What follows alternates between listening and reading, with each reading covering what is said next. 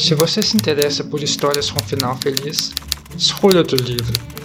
Eu vou avisando porque este é um livro que não tem de jeito nenhum um final feliz, como também não tem de jeito nenhum um começo feliz. E entre os acontecimentos felizes no miolo da história são pouquíssimos, porque momentos felizes não são o que mais encontramos na vida dos três jovens Baudelaire. Violet, Klaus e Sunny Baudelaire eram crianças inteligentes, encantadoras e desembaraçadas, com feições bonitas, mas com uma falta de sorte fora do comum que atraía toda espécie de infortúnio, sofrimento e desespero. Lamento ter que dizer isso a vocês, mas o enredo da história é assim, fazer o quê?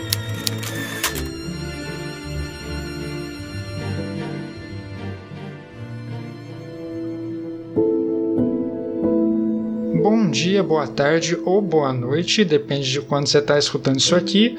Eu sou Eric Alves e este é mais um episódio do Respingo, onde eu trago um livro para a gente analisar alguma passagem, um personagem ou estrutura que o autor usou e com aquela leitura um pouquinho mais profunda a gente tenta tirar alguma ideia legal dele para você usar na hora de criar suas histórias. Como você já viu pelo título desse episódio, o livro de hoje é Mal Começo, da coleção Desventuras em Série. A série foi escrita pelo Daniel Handler sobre o heterônimo de Lemon Snicket, ou seja, ele usa o nome do personagem que faz papel de narrador da história para assinar os livros, e há até uma outra coleção de livros que é um spin-off de Desventuras em Série e que ele conta a história desse narrador. Essa coleção spin-off se chama Só Perguntas Erradas e eu vou deixar um link aí na descrição para você dar uma olhadinha. Eu inicialmente não iria falar sobre esse livro, eu já tinha começado a escrever uma pauta sobre um outro assunto, sobre um outro livro, e eu já estava quase começando a gravar o episódio, mas eu tinha uma ideia que ficava remoendo na minha cabeça e que só me deu sossego quando eu peguei esse livro na estante. Talvez pelo contato direto com a antologia Além do Sangue, que está saindo lá pela editora Sem Tinta, que também tem esse tema de histórias sobre irmãos, eu tenha pensado tanto sobre esse assunto nos últimos dias, e talvez por isso, quando eu abri a primeira página do livro, eu já tinha entendido sobre o que realmente eu deveria falar nesse episódio. A coleção Desventuras em Série tem 13 livros no total, mas o primeiro livro já resume tudo o que eu vou falar aqui pelo nome: Mal Começo. Se você pegou esse livro pela primeira vez sem ler muito bem a sinopse, a dedicatória e a primeira página já vão cuidar disso e jogar a proposta na sua cara. Como eu disse lá no começo, isso não é uma história feliz. Para Beatriz, querida, adorada e morta. Essa é uma dedicatória vinda do próprio narrador, que tem uma presença muito marcante nessa série e que poderia muito bem ter um episódio só para ele. Ele aqui também é um personagem e já nos avisa desde o começo que a história não vai ter um final feliz, não tem um começo feliz e muito menos tem um meio feliz. E mesmo assim a gente continua lendo por 13 livros, não é mesmo? Desventuras em Série foi lançado em 1999 e aqui no Brasil em 2001 pela Companhia das Letras. Tudo que eu lembro dessa época era o filme do Jim Carrey, que adaptava os três primeiros livros e saiu lá em 2004. Posso não concordar muito pensando agora, mas quando eu era criança eu até que gostava daquele filme. É claro que eu não tinha lido os livros e aí a história parecia fazer sentido. Funcionava se você pensasse só pelo filme. Eu não quero dizer que a gente já tem um padrão aqui, mas como nos nossos outros episódios, eu também vi o filme antes de saber que tinha um livro e isso tem uma justificativa. Eu li Desventuras em Série pela primeira vez em 2011, quando eu já estava no ensino médio, e é ali que eu estava começando a ler mais. Então, mesmo que o público-alvo dele seja infanto-juvenil, foi uma leitura maravilhosa na época. Em partes, eu acho que isso se dá pela habilidade do Daniel de não subestimar o leitor. Acho que isso é um dos grandes problemas da literatura infanto-juvenil, mas a gente pode deixar essa discussão para um outro episódio.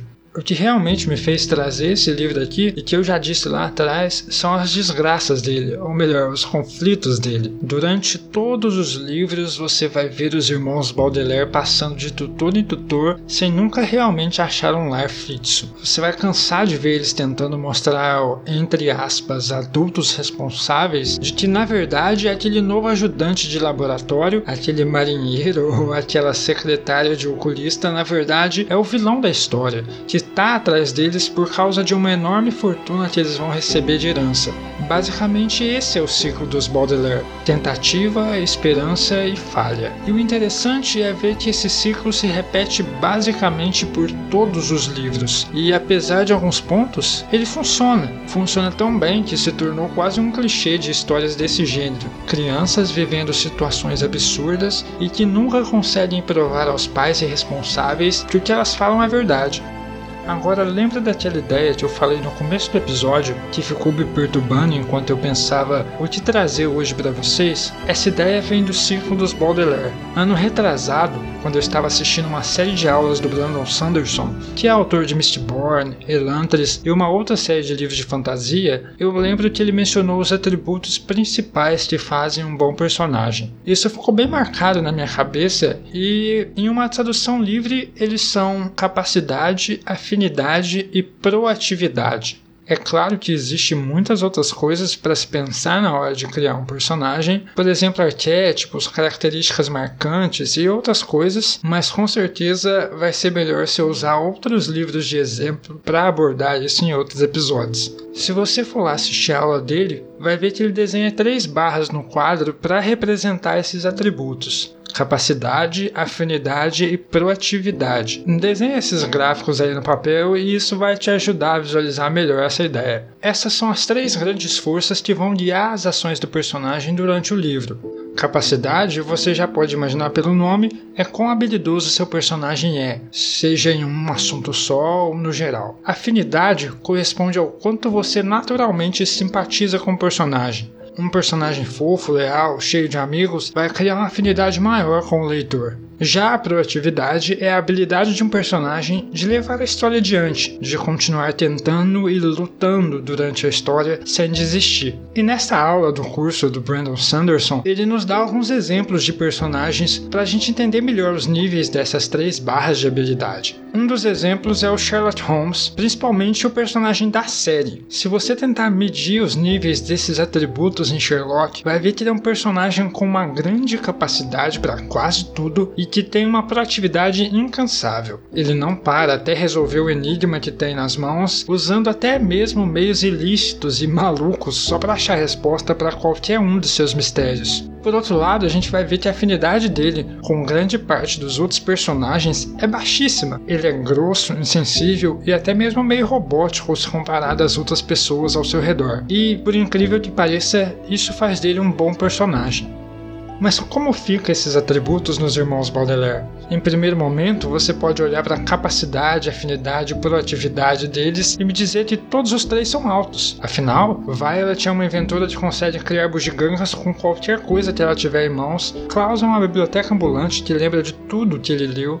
E a Sunny tem a mordida mais forte que eu já vi em qualquer outro livro. Mas, na verdade, essa é uma impressão errada. Se você pensar bem naquele ciclo que eu disse, de tentativa, esperança e falha, os Baudelaire não têm uma barra de capacidade muito alta. Por mais que a esperança deles vacile bem pouco nesses três livros, eles sempre falham. Eles teoricamente têm sim uma grande capacidade, mas na verdade o fato de nenhum adulto acreditar nos três irmãos tira essa capacidade deles. O Conde Olaf, o vilão da história, pode usar qualquer disfarce que ele quiser e isso vai ser o suficiente para enganar qualquer um dos tutores dos Baudelaire. E é meio triste isso um ciclo triste que sempre te deixa com uma pontinha de esperança de que na próxima vez eles finalmente vão encontrar um bom tutor, uma boa casa que realmente seja um lar longe do Conde Olaf e da trupe dele. Mas é claro, isso nunca acontece. Então, voltando lá naquelas três barras de atributos, capacidade, afinidade e proatividade, os Baudelaire nos ganham pela proatividade. Eles sempre vão tentar de novo, sempre vão inventar uma solução nova,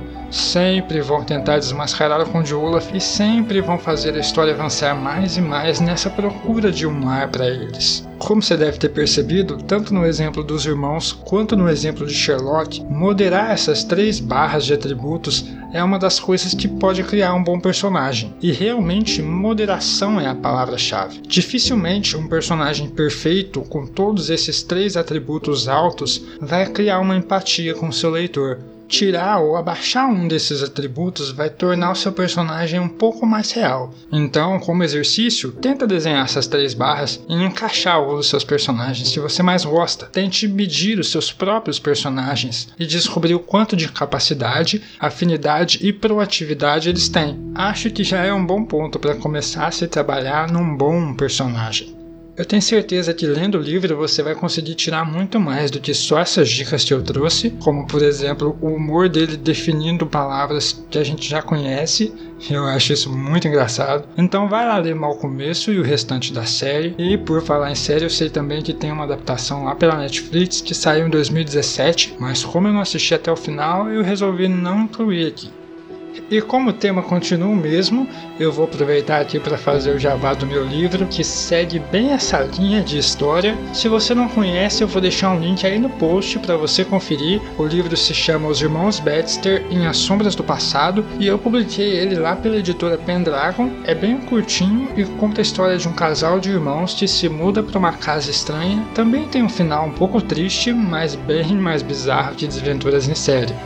Ah, e antes de eu esquecer, lá na editora Sem Tinta tá rolando uma seleção de contos para participar da antologia Além do Sangue, organizada pelo autor Miguel Dracu. O tema geral dessa antologia, seguindo o nome dela aí, é de histórias sobre irmãos e irmãs que se passam em um universo de fantasia urbana que é basicamente o que a gente acabou de ver aqui, só que com magia.